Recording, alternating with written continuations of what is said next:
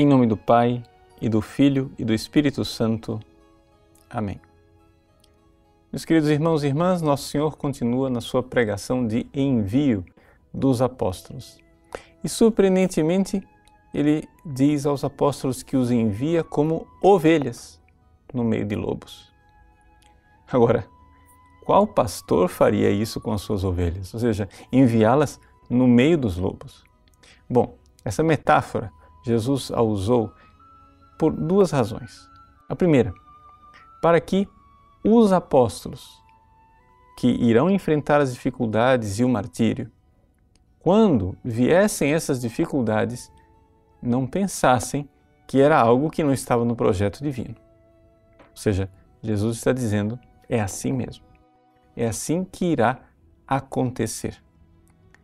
E Jesus diz ovelhas no meio de lobos, por quê? Porque a ovelha é um animal indefeso. Então é importante, essa é segunda razão, que nós compreendamos que quem defende a igreja verdadeiramente é nosso Senhor e não a nossa própria força. Se Jesus nos enviasse armados para nos defendermos diante dos lobos, nós poderíamos achar que vencemos por causa da nossa violência, por causa da nossa capacidade de defesa.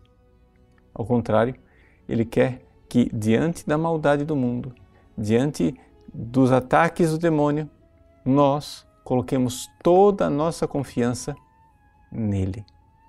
E é por isso que ele já prevê. Veja, irá acontecer, mas não é porque eu não amo vocês.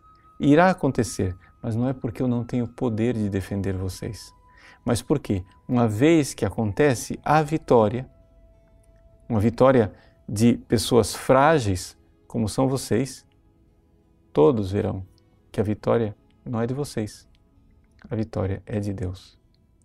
Um comentário extraordinário a essa passagem do Evangelho nós podemos encontrar na primeira carta de São Paulo aos Coríntios, no capítulo 1, versículos 26 até 29. Ali, São Paulo diz que Deus escolhe aquele que é fraco.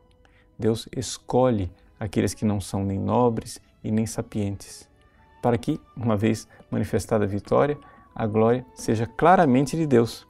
E ele diz assim: Assim ninguém poderá gloriar-se diante de Deus.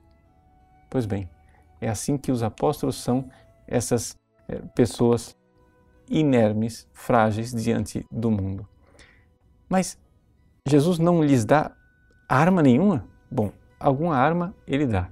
Ele diz: sede, prudentes como as serpentes e simples como as pombas. Onde é que está a prudência da serpente? Veja, Santo Tomás de Aquino, ao comentar esta página, ele diz três características da serpente que são interessantes como metáfora para nós aprendermos algo. Em primeiro lugar, a serpente ela sempre defende a cabeça quando ela está atacada. Isso quer dizer que nós cristãos não devemos nunca perder aquilo que é a reta razão, aquilo que é a intenção pura daquilo que nós temos né, para realizar. Segunda coisa, a serpente também ela muda de pele, o que significa que os cristãos devem sempre mudar de conduta no sentido de conversão e converter-nos continuamente. Em terceiro lugar, diz Santo Tomás de Aquino, a serpente soube argumentar e convencer Eva na hora eh, do pecado. Por isso também o pregador deve saber argumentar. Mas não somente devemos ser serpentes, devemos ser também como as pombas, um animal simples, um animal puro, um animal inocente. Ou seja, sim, a nossa verdadeira arma é a palavra de Deus, a argumentação. Essa argumentação que irá ser usada será inspirada por Deus, mas é uma argumentação que, em primeiro lugar, foi aplicada a nós, na nossa conversão, para que nós mantenhamos sempre a nossa reta razão voltados para Deus. Se fizermos assim, estaremos começando muito bem a nossa missão, estaremos no reto caminho que foi traçado por nosso Senhor. Deus abençoe você. Em nome do Pai, do Filho e do Espírito Santo. Amém.